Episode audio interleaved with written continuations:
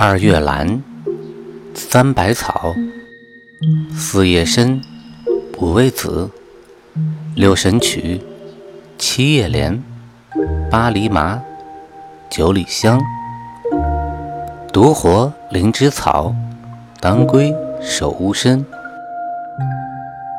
听百草故事，懂中药知识。老和尚、小和尚。和神草棒槌。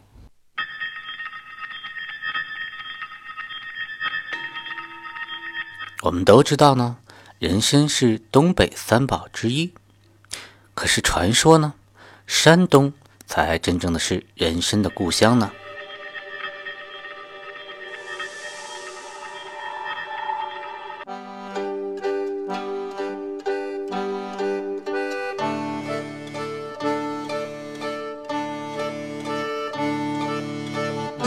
在很久很久的以前，山东有座云梦山，山上有座云梦寺，寺里有两个和尚，一师一徒。老和尚无心在山上烧香念佛，又不好好勤勤恳恳的种地，还对小徒弟百般的虐待。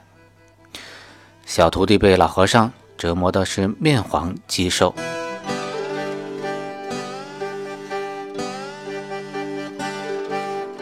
有一天，老和尚下山去了，留小徒弟在寺庙里干活。不知从哪里跑来一个穿红肚兜的小孩，帮着小和尚做事儿。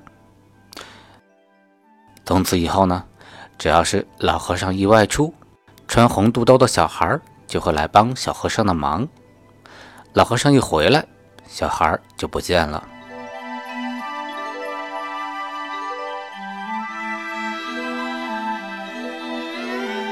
日子久了呢，老和尚见小和尚脸色红润，再多的活也能干完，他感到非常的奇怪，心想：“嗯，这里一定有什么奥秘。”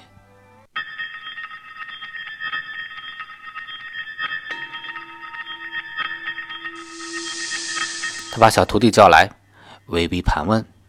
出于无奈，小和尚只好说出了真情。老和尚心里思量着：这深山僻岭，哪来的这红嘟嘟的小孩呢？莫非是神草棒槌？老和尚念叨的这神草棒槌，指的就是人参。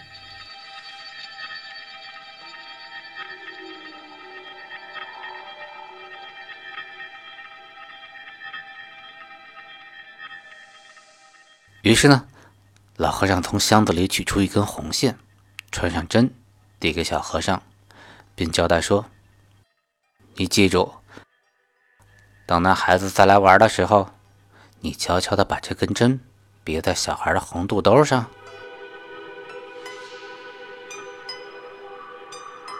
第二天，老和尚又照往常一样下山去了。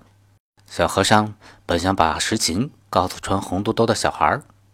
可又害怕老和尚打骂，只好趁着小孩急着回家的时候，把针别在了小孩的肚兜上。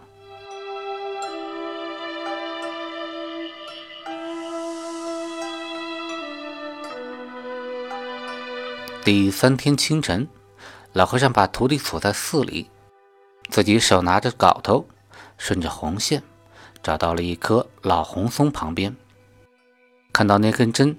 插在一棵棒槌苗子上，他高兴极了。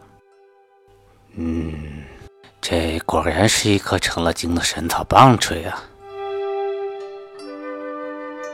老和尚举镐就刨，果然挖出来一个参童来。老和尚把参童拿回寺里，放进锅，加入水，加上盖，压上石头，然后叫小徒弟生火烧煮。不巧，这个时候呢，老和尚的一个朋友有急事找老和尚下山去。老和尚实在推辞不掉，临走时，老和尚呢就对小徒弟千叮咛万嘱咐道：“我不回来，不准接锅啊。老和尚走后，锅里不断喷出奇异的香气。小徒弟出于好奇，不顾老和尚的叮嘱，搬开石头，揭开了锅盖。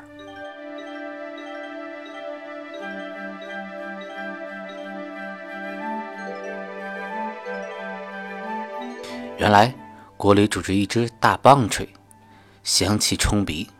小和尚掐下一块，放进嘴里一尝，味道又甜又香。于是不管三七二十一，小和尚干脆把它给吃光了，连汤也喝了个精光。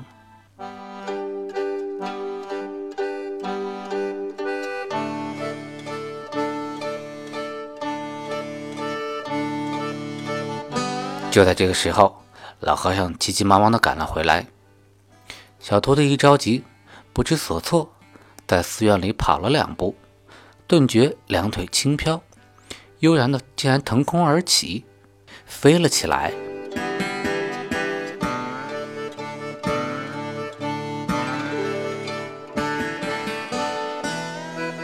老和尚一看这般情景，知道申童让小徒弟偷吃了。懊悔莫及。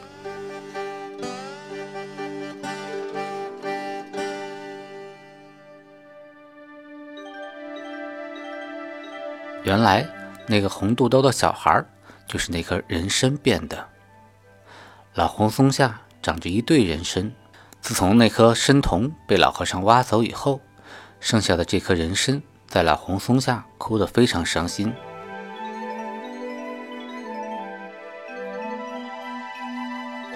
老红松说：“好孩子，别哭了，我带你到关东去吧。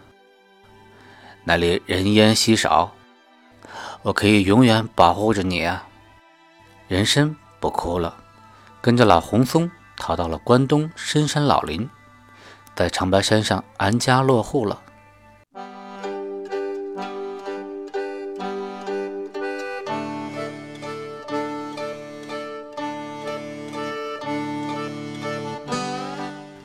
从此以后呢，关内的人参就日渐消失了，而长白山的人参却越来越多了起来。